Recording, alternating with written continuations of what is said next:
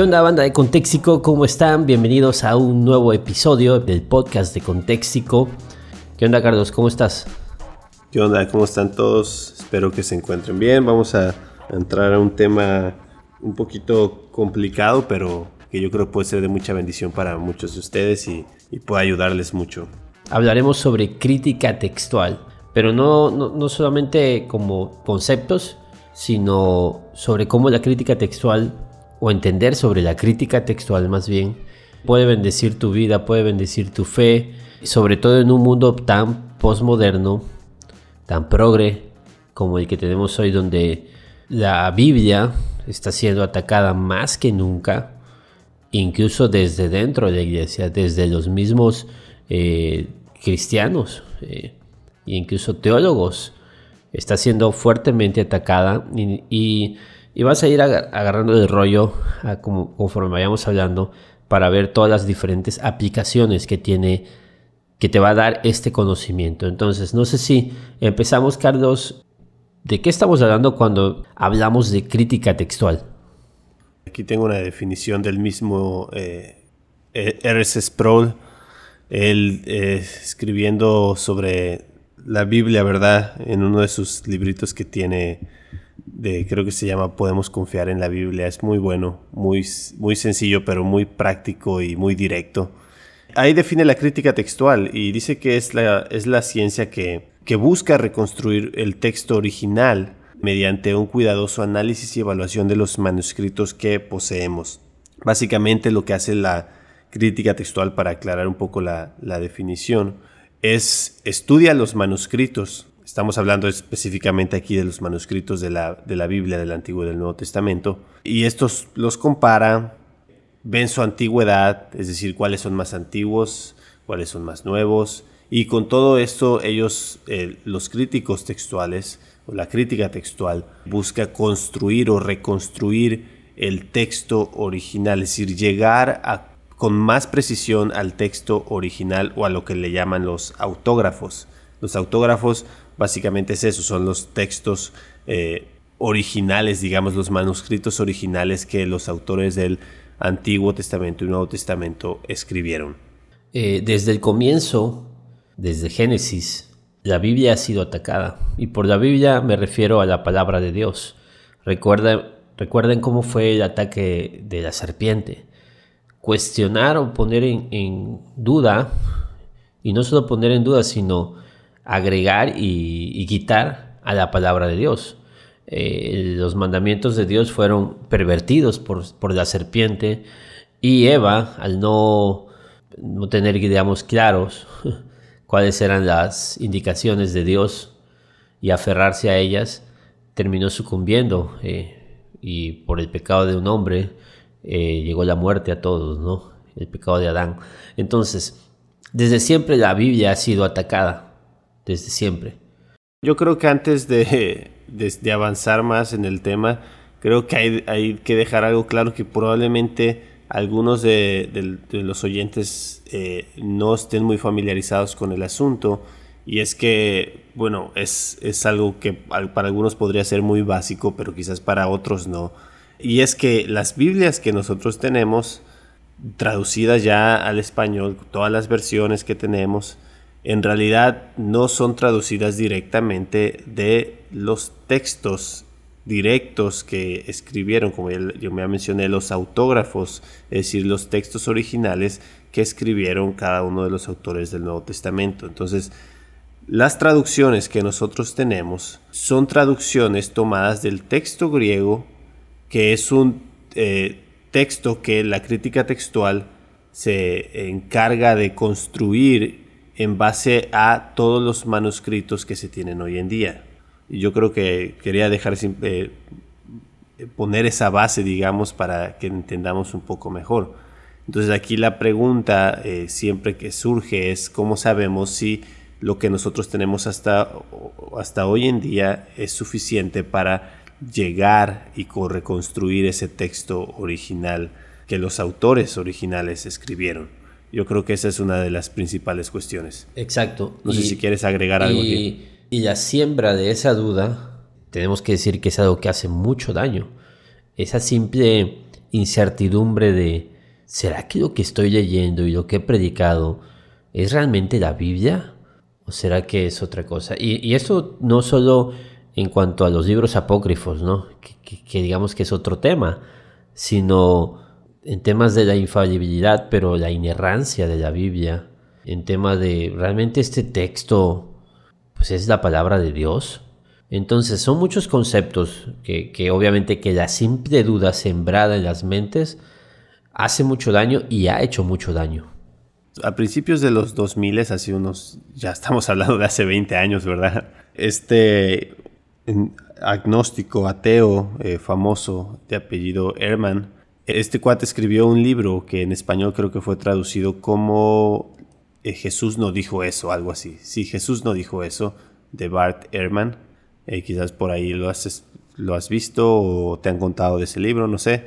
es un libro que obviamente es un ataque contra contra Jesús, más específicamente es un ataque contra la Biblia, es básicamente son los trata de mostrar los errores y las según falsificaciones de la Biblia. Entonces lo que hace Herman, que fue cristiano, él de hecho estudió eh, en, el seminario, eh, es decir, él se hizo un especialista en el Nuevo Testamento, luego se convirtió en un teólogo liberal y luego terminó convirtiéndose en un ateo. Y entonces escribe este libro atacando luego a la Biblia y se hizo muy popular, se hizo muy popular en esos años y se, se convirtió en un bestseller en Estados Unidos y, y eso hizo que mucha, muchísima gente en los Estados Unidos eh, prácticamente abandonara la fe o, se les sembrara tal duda que, que terminaran dejando de creer en, en, Jesús y en la Biblia. Y bueno, lo que hace este Herman, y luego estaba leyendo otro libro donde eh, Lee Strobel, muchos probablemente lo conozcan por, el caso de Cristo, el libro de caso de Cristo. Él tiene otro libro. Estaba leyendo otro libro de él en el cual está entrevistando a Daniel Wallace. Y Wallace es un erudito del griego del, Nuevo Testamento y también de la crítica textual. Y, este Wallace escribió un libro contestando a Sterman. Entonces, eh, Wallace decía que Sterman realmente se aprovechó de una circunstancia y de una situación en la que la iglesia antes de los 2000, digamos, no estaba muy educada en cuanto a la crítica textual y se hablaba muy poco sobre el tema fuera de los círculos académicos. Es decir, se, pensaba que e, era un tema que podía confundir a la gente, ¿no? Entonces, es, la clásica de no, de eso no les hables porque los vas a confundir. Entonces, dice que eso realmente fue aprovechado por este Herman para sembrar dudas en muchísima gente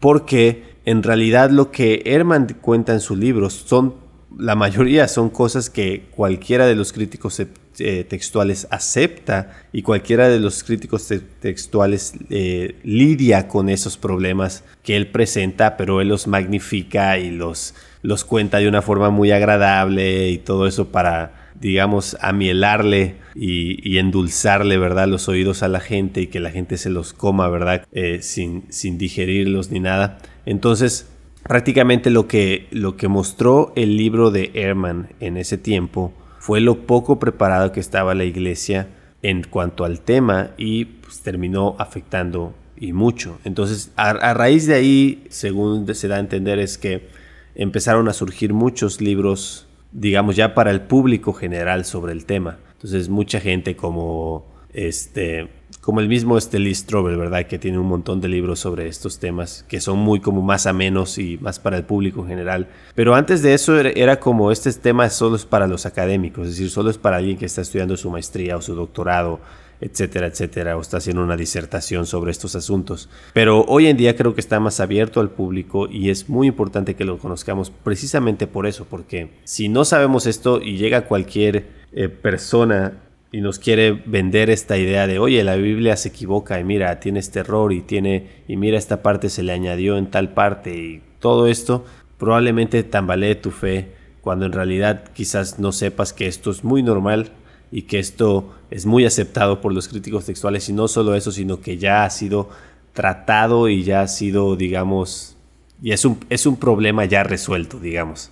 Creo que el gran problema es el acceso a la información que tenemos los creyentes y el, poco acceso a la educación. Los creyentes no somos educados, digamos, en estas cosas sin embargo sí tenemos acceso a mucha información.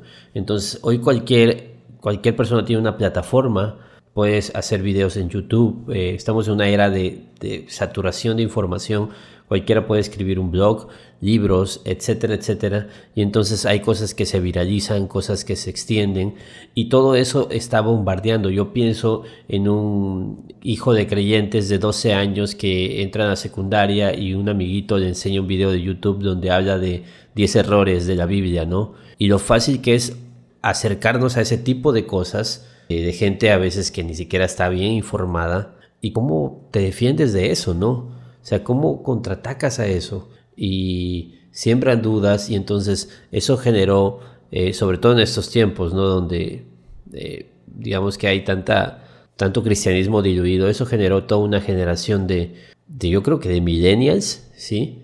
Que abandonaron la fe o, o que bien decidieron o terminaron aceptando una fe que incluye una Biblia que no es 100% la palabra de Dios eh, y aquí me puedo meter en problemas, ¿no? Porque yo sé que sí hay académicos que ponen en duda la inerrancia, pero esta idea de que la Biblia no es la palabra de Dios, sino que contiene la palabra de Dios.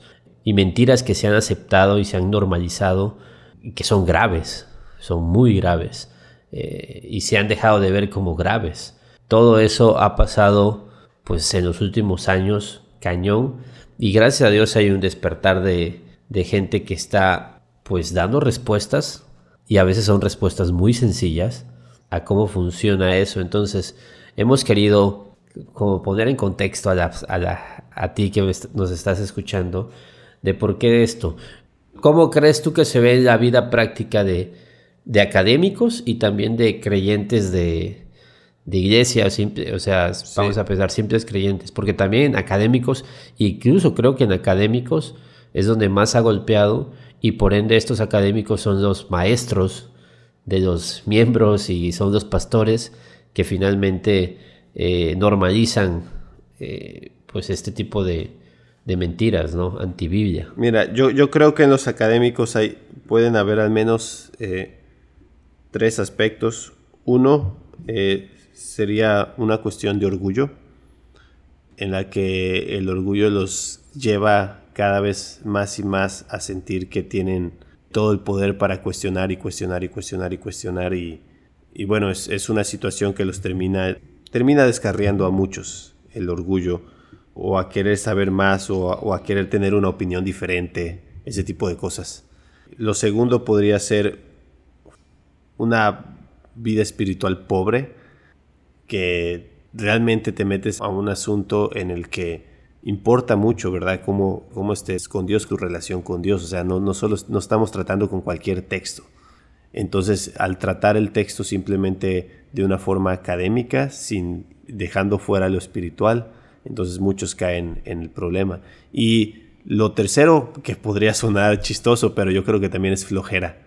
Es decir, muchos no hacen bien la tarea. Muchos no van realmente a, a las fuentes, digamos, a, no estoy hablando de, las fuentes como lo hicieron en la reforma, me estoy refiriendo más bien a, a, los recursos a los que se tiene que ir para investigar sobre este asunto, ¿no? O sea, nos quedamos con lo que dijo tal cual persona y quién es esa persona para decir eso. Entonces, entonces al, al no hacer realmente bien la chamba, el estudiar bien y analizar bien, también muchos terminan cayendo en el error. Y van a decir que estamos obsesionados, pero esto es muy teología liberal, ¿no? La teología liberal es ese sector del cristianismo que ha abrazado estas mentiras, pues por una completa ignorancia de estos temas o por, por simplemente, como tú dices, orgullo.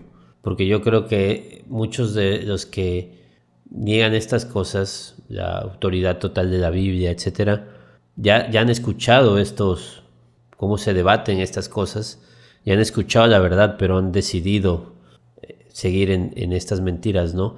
Y sobre todo en este mundo que busca la ambigüedad, un mundo que busca el subjetivismo, pues es una verdad bastante cómoda, ¿no? Pero bueno, una introducción larga, pero creo que necesaria, ¿no?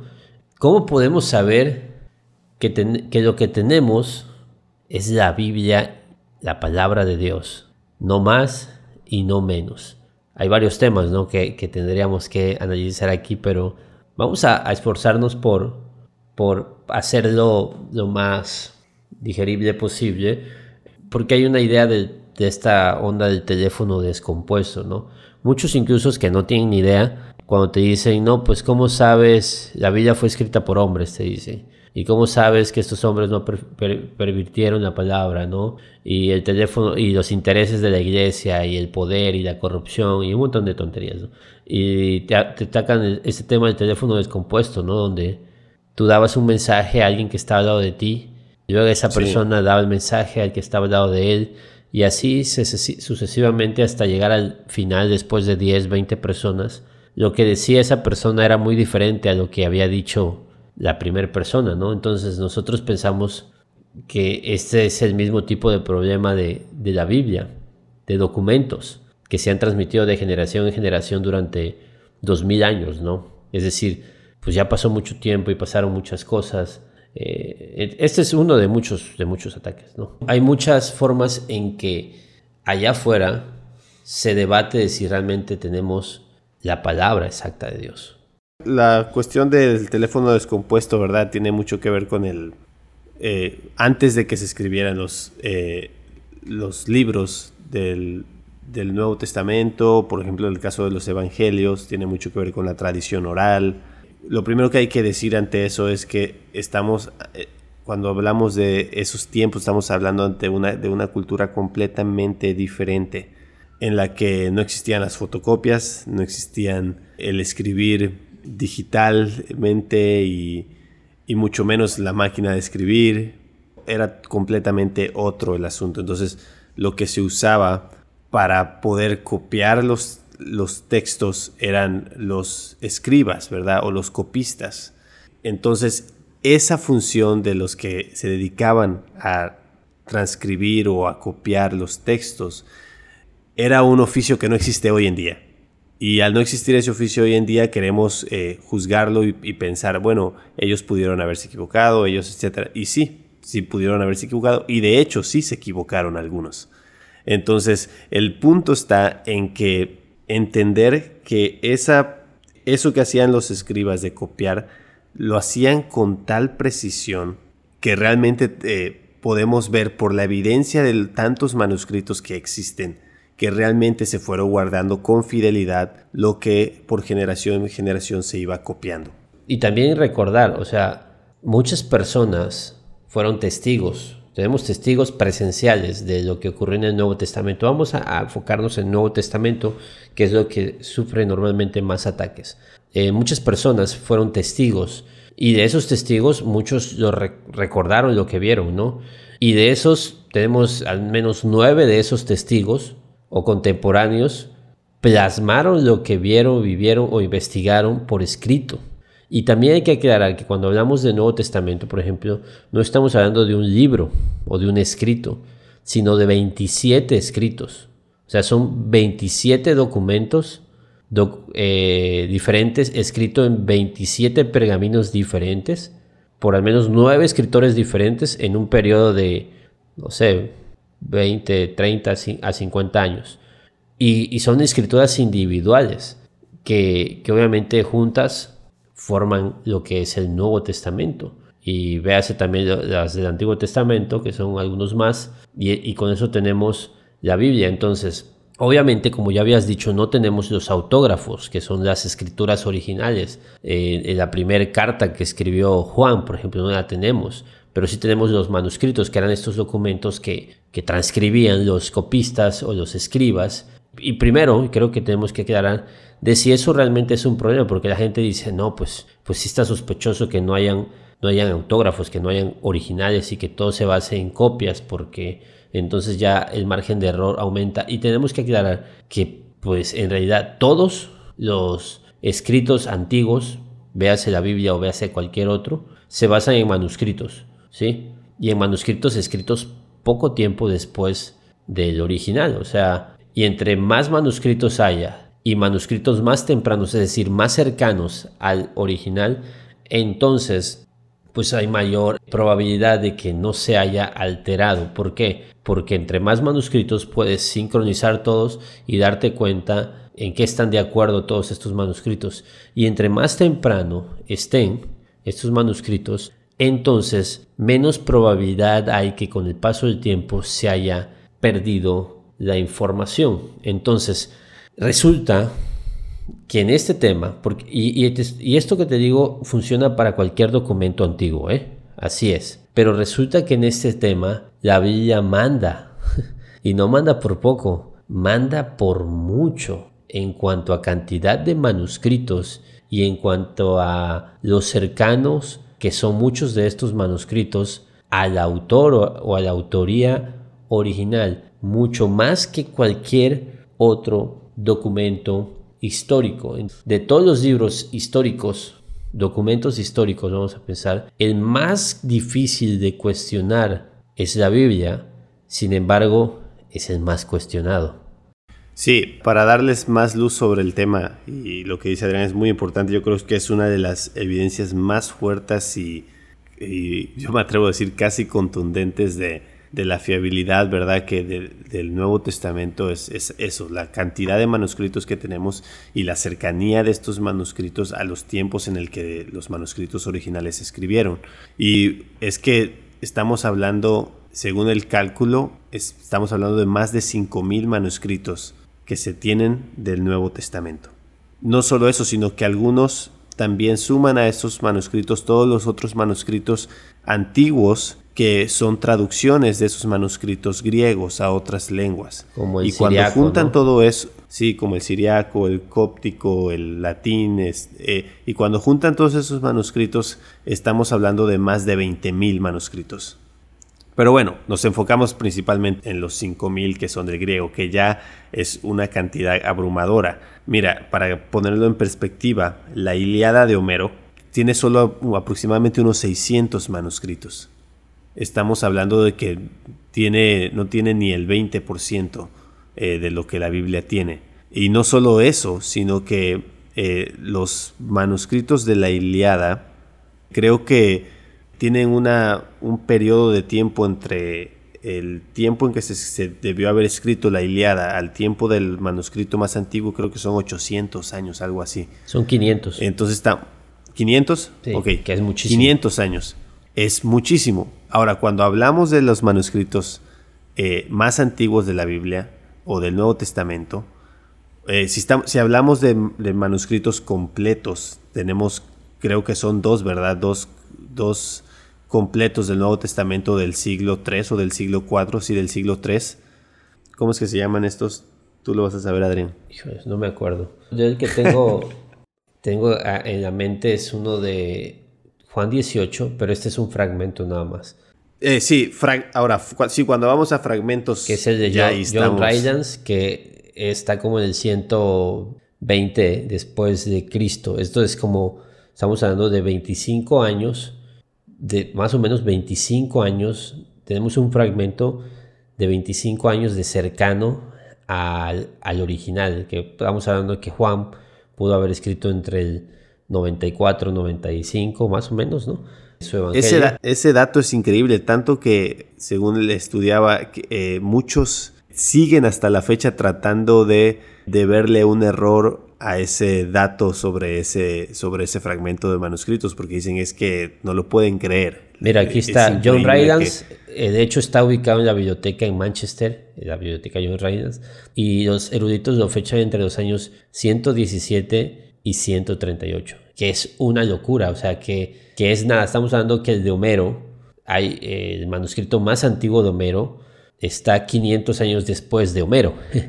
y ya no se ve a los de Herodoto, por ejemplo, que es un historiador muy seguido, nada más hay 8 copias de Herodoto. Bueno, vamos a algo más conocido, Platón, solo tenemos 7 copias. Eh, o sea, 7 comparado con, véase, unas 5700 creo que son los, el último, la última cuenta de, manuscritos del Nuevo Testamento. 7 contra 5700 y el más cercano de Platón a Platón está escrito 1200 años después. O sea, ni sabemos si realmente Platón escribió lo que nosotros creemos que escribió Platón. porque pasó demasiado tiempo, pues. Igual acá tengo el de, el de Tácito, que es el historiador romano que de donde muchos basan prácticamente casi gran parte de la historia, ¿verdad?, del Imperio Romano. Y estamos ante un escrito que fue escrito en, en el primer siglo y solo se tienen, creo, dos manuscritos, uno del 800 y cacho después de Cristo y otro del siglo 11. O sea, realmente la diferencia es abrumadora. Ahora, si vamos con, eh, en el caso, por ejemplo, de otro líder religioso, si lo queremos ver así como Mahoma, estamos, estamos también ante una diferencia grande en el cual creo que estamos hablando de, de 400 o 500 años después de, de, que él estuviera vivo. Entonces, en ese aspecto, como tú dices, la Biblia manda, no, no tiene comparación en cuanto a evidencia, en cuanto a los manuscritos, y es gracias a esa cantidad de manuscritos que se tienen y a la edad tan temprana que muchos de esos tienen, que hoy en día los, la crítica textual puede estudiar y analizar con más precisión y lograr acercarse eh, creo que el mismo Sproul decía que un 99% de exactitud a los eh, escritos originales.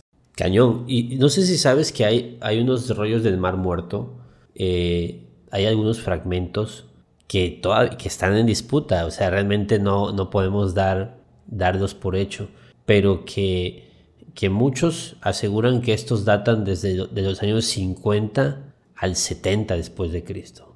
Eso casi los pondría como los primeros manuscritos, o sea, no, no, autógrafos, sino los manuscritos más antiguos, pero como no son oficiales, reconocidos ya, digamos, confirmados, tenemos eh, este de John Reynolds como, como el más antiguo, que fue, que fue encontrado en Egipto, lo cual te da a entender de que pues, ya tenemos partes de Juan, del Evangelio de Juan, en Egipto a inicios del siglo II, lo cual es una locura. O sea, ya, ya el Evangelio de Juan pues está en las calles, eh, lo cual es impresionante. Eh. y ya, nos, ya, ve, ya no digamos la, que nos podemos pasar a otro tema, no solo esto, la historicidad. Por eso yo siempre le digo a mis alumnos, no veamos la Biblia solo como un libro divino, es un libro divino. Veámoslo como un documento histórico, porque ese es el problema cuando la gente dice, es que cómo puedo comprobar históricamente que Jesús resucitó? Pues primero tenemos que tratar la Biblia como es un documento histórico, un documento histórico como tal, un escrito, es literatura y, recibe los mismos análisis, digamos, o pasa por los mismos filtros históricos de historiadores para, para ser confirmado y ningún otro, ni cerca, tiene tanto filtro como tiene la Biblia y pasa y, aprueba todos estos exámenes que se les, se hacen. Pero no solo eso, al tener 5.700 manuscritos, o más de 5.000 vamos a poner, el margen de error se ha ido reduciendo cada vez más y más en cuanto a traducciones estoy hablando. ¿sí? Y sabes qué es lo más emocionante? Que, que pues esto avanza. O sea, la historia avanza y en 10 años, en 20 años quizás tengamos más manuscritos y en 50 años quizás tengamos más manuscritos. Claro, y, no sé, tal vez vamos a, algo místico, algo místico por decir de una manera. No es impresionante cómo milagrosamente, porque estamos hablando de pergamino, no estamos hablando de, de, una hoja de tantos gramos como se hace hoy, no estamos hablando de imprenta Estamos hablando de una tecnología muy primitiva, los pergaminos. Es impresionante que haya tanto, tanto en tantas partes, sí que haya tanto registro. Es impresionante por dos cosas, por la conservación, pero no digamos eso, sino por la distribución mundial que tuvieron estos escritos. No solo eso, la, la exactitud es impresionante entre uno y otro, es increíble la exactitud. Esto para mí es una cosa muy de providencia de Dios, es una cosa casi milagrosa, como Dios ha conservado la Biblia para que hoy, porque no estamos hablando de algo menor, estamos hablando de la revelación de Dios. Entonces Dios, casi sobrenaturalmente, conservó su revelación como no hay ningún otro documento histórico antiguo que haya sido conservado de esa manera, porque pues Dios tenía una agenda con la escritura, lo cual obviamente por, e, por eso siempre, eh, siempre valoramos el trabajo de, en español ¿no? de, Reina Valera, pero también entendemos las, los avances tecnológicos y avances sobre todo de, de fuentes que tienen hoy las Biblias, por los cuales pues es mucho más fácil entender algo más exacto, más cercano a lo original, ¿no? Hay menos margen de error, hay más tecnología para revisar, para, para cruzar datos, etcétera. Entonces... Sí, este mismo asunto yo creo que ayuda un poco a, a las personas, a los creyentes a entender el porqué de las diferencias entre las versiones, por qué se siguen haciendo versiones de y la porque Hay una, Porque hay unos textos que no aparecen en las nuevas y sí aparecen en las Ándale, exactamente. Entonces, todo esto tiene que ver con la crítica textual. Y quiero dejarlo eh, aquí sobre la mesa porque es, son el tipo de cosas que se tienen que decir, se tienen que hablar. Y es que sí, hay porciones, eh, por ejemplo, hablando de la Reina Valera, porque eh, yo creo que es el caso más común, ¿verdad? En castellano o en, español, que tenemos porciones que no forman parte de los escritos más antiguos. Ahora, no se alarmen, son porciones pequeñas. estamos hablando de que del la pasaje esté en, primera de Juan, ¿verdad? de la Trinidad. Estamos hablando de Juan 8, la historia, ¿verdad? Con la mujer adúltera o del final del Evangelio de Marcos. Pero ninguna de estas cosas que no forman parte, digamos, de los manuscritos más antiguos o más cercanos a la fecha en que se escribieron los originales, ninguna de estas compromete ninguna doctrina de la, de la fe cristiana. O sea, no, no son ningún problema y son, y son problemas reconocidos. Son añadidos que están reconocidos y que si tú vas a una versión más moderna o una traducción más moderna, eh, o no va a aparecer esa parte o va a aparecer marcada con una nota al pie diciendo que eso no aparece en los escritos más antiguos. Entonces ya es un debate si, si son inspirados o no, etc. Eso es otro, otro asunto. Pero hay que decirlo que sí, que hay manuscritos que tienen cosas que otros no, y es ahí es la tarea de la crítica textual precisamente analizar y determinar cuál sí y cuál no, etcétera. Y sabes que eh, muchos también los detractores, ¿verdad? De la Biblia, eh, muchos eh, magnifican los números dicen, no, es que la Biblia tiene cuatro mil no sé qué errores. Y sí, sí los tiene, pero ¿sabes de cuáles son? O sea, estamos hablando no de la Biblia, del texto original, sino de los manuscritos, de las copias. Y la mayoría son errores de letra. Son errores de, eh, de que le falta una letra o de que aquí en esta pusieron una letra y en la otra no. Cosas que la verdad se ven, se ven muy mal. O sea, si, si tu ataque es ese, se ve muy, muy, muy, muy patito, ¿verdad? Porque creo que hay que eh, analizar un poquito más. Totalmente, totalmente. Eh, lo que queremos, a lo, que queremos llegar, y a lo mejor es algo muy panorámico lo que te estamos dando ahora, es que el libro que tú tienes ahí eh, es la palabra de Dios, ¿sí? Y es un libro que es una traducción, y las traducciones sí son hechas por hombres, pero también son hechas por hombres que son creyentes, pues creo en su mayoría, y que, que se basan en, traducciones o en, análisis correctos. No, nadie, a menos que tenga malas intenciones o una agenda casi satánica, nadie tiene la intención de sacar una Biblia con errores. ¿sí? Y entonces todos esos se basan en manuscritos muy antiguos, en muchos manuscritos. De hecho, tenía un dato de, de, de, de aquí de Norman Heisler que, recordé.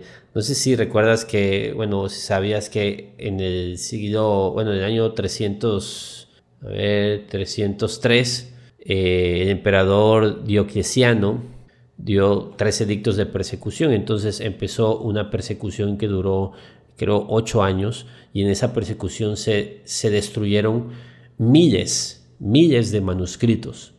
Estamos hablando en el 300 después de Cristo.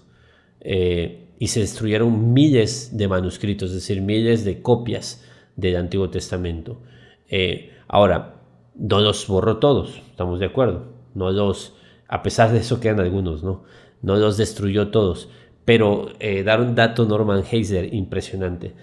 Eh, incluso si Diocleciano, este emperador romano, con su persecución hubiese logrado borrar todos los manuscritos bíblicos de la faz de la tierra, aún podríamos reconstruir el Nuevo Testamento. ¿Cómo? Pues resulta que los padres de la iglesia, es decir, hombres del segundo y tercer siglo, estamos hablando de Justino Mártir, Ireneo, Clemente de Alejandría, Orígenes, Tertuliano, citaron tanto el, Nuevo Testamento, de hecho lo citaron 36.289 veces. Citaron tanto el Nuevo Testamento que todos, excepto 11 versículos del Nuevo Testamento, se pueden reconstruir solo a partir de estas citas.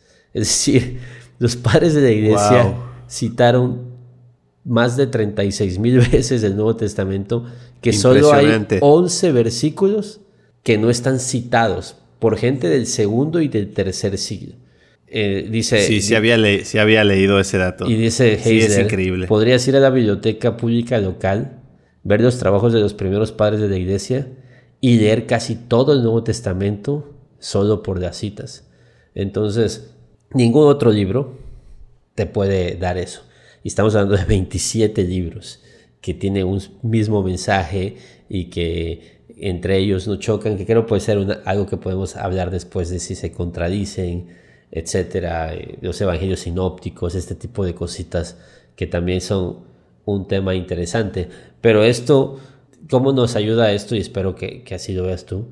Pues a que tú, ese libro que tienes ahí es un gran regalo y es un milagro y es una cosa que Dios preservó de una manera asombrosa para que hoy podamos tener la Biblia, que son las mismas palabras de Dios, eh, tal cual, como fueron, como fueron escritas por estos hombres que fueron inspirados por el Espíritu Santo, eh, que son varios temas ahí, ¿no? De inspiración, como fue verbal, todas estas cosas son temas muy interesantes de los cuales podemos hablar en otra ocasión, pero creo que como como introducción sobre qué es la crítica textual y sobre todo para qué nos sirve y algunos datos que creo que te puedes llevar hoy que podrían afirmar tu fe y sobre todo abrir apetito para que tú estudies más sobre esto porque es muy extenso, es muy vasto eh, y es muy rico. A mí me, apasiona mucho porque como que me recuerda, ¿no?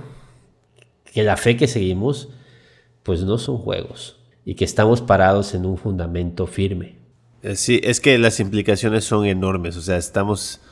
Cuando hablamos de la historicidad de la Biblia, no es que estamos queriéndole quitarle la parte espiritual. No es eso, sino más bien estamos tratando ante lo espiritual irrumpiendo en la historia humana. Y si la Biblia es histórica y lo que cuenta es una historia real y fiel a los hechos, entonces las consecuencias a nuestras vidas y al mundo entero pues bueno, ahí están, basta solo con leer la Biblia y, veremos todas las implicaciones que eso tendría para nosotros. Entonces, si nosotros establecemos eso, eh, la veracidad de la Biblia y la veracidad de que lo que tenemos hoy en día es lo que se escribió en el primer siglo, entonces vamos a ver que hay implicaciones para todo. Eh, entonces, solo para terminar, quizás también recalcar que esto, todo esto nos ayuda un poco a entender eh, todo el proceso igual tan complicado, ¿verdad? Y todo el esfuerzo que muchos especialistas en estas áreas hacen, desde arqueólogos, críticos textuales, expertos en el griego o en el hebreo, tanta gente, ¿verdad?, que está involucrada y que nosotros no vemos, o sea, ni que ni sabes, o sea, ni sabes quiénes son, no, no conoces sus nombres, o sea, muchas veces los más famosos son los predicadores o los escritores de libros más así devocionales, pero hay mucha gente que realmente está, eh, vamos a decirlo, no quiero que se tome a mal, pero como cargando en sus espaldas con todo este esfuerzo mucho de lo que hoy tenemos, ¿verdad?, en, las traducciones de, la Biblia. Y mucho de ese trabajo ya realmente se hizo, o sea, ya muchos ya, mucho de estas investigaciones ya están establecidas, pero todavía hay gente que sigue trabajando, estudiando en estas cosas y analizando estas cosas para siempre mantener una precisión eh, más acorde, ¿verdad?, a, la escritura. Sin duda, es una tremenda bendición. Esperamos que te haya servido. Eh, realmente para nosotros es, es este, hay una tensión poder hablar tan poco de esto porque pues queremos, ya nos pasamos eh, de tiempo y queremos extendernos. Hay mucha más información que bueno, te daremos llegar de alguna manera, pero esperamos que, que esto poco de lo que hablamos hoy te sirva, sea de bendición. Recuerda que puedes dejarnos y te agradecemos si dejas una, un review, una reseña en Apple Podcasts. Spotify nos puedes escuchar, puedes compartir esto por favor. Y estamos en YouTube también, déjanos tus comentarios ahí. Y bueno, nos veríamos para el próximo episodio. Gracias por escucharnos, gracias por estar siempre al pendiente. Te mandamos un abrazo. Gracias Carlos, estamos pendientes, entonces nos vemos para la próxima. Sale, nos vemos. Saludos a todos.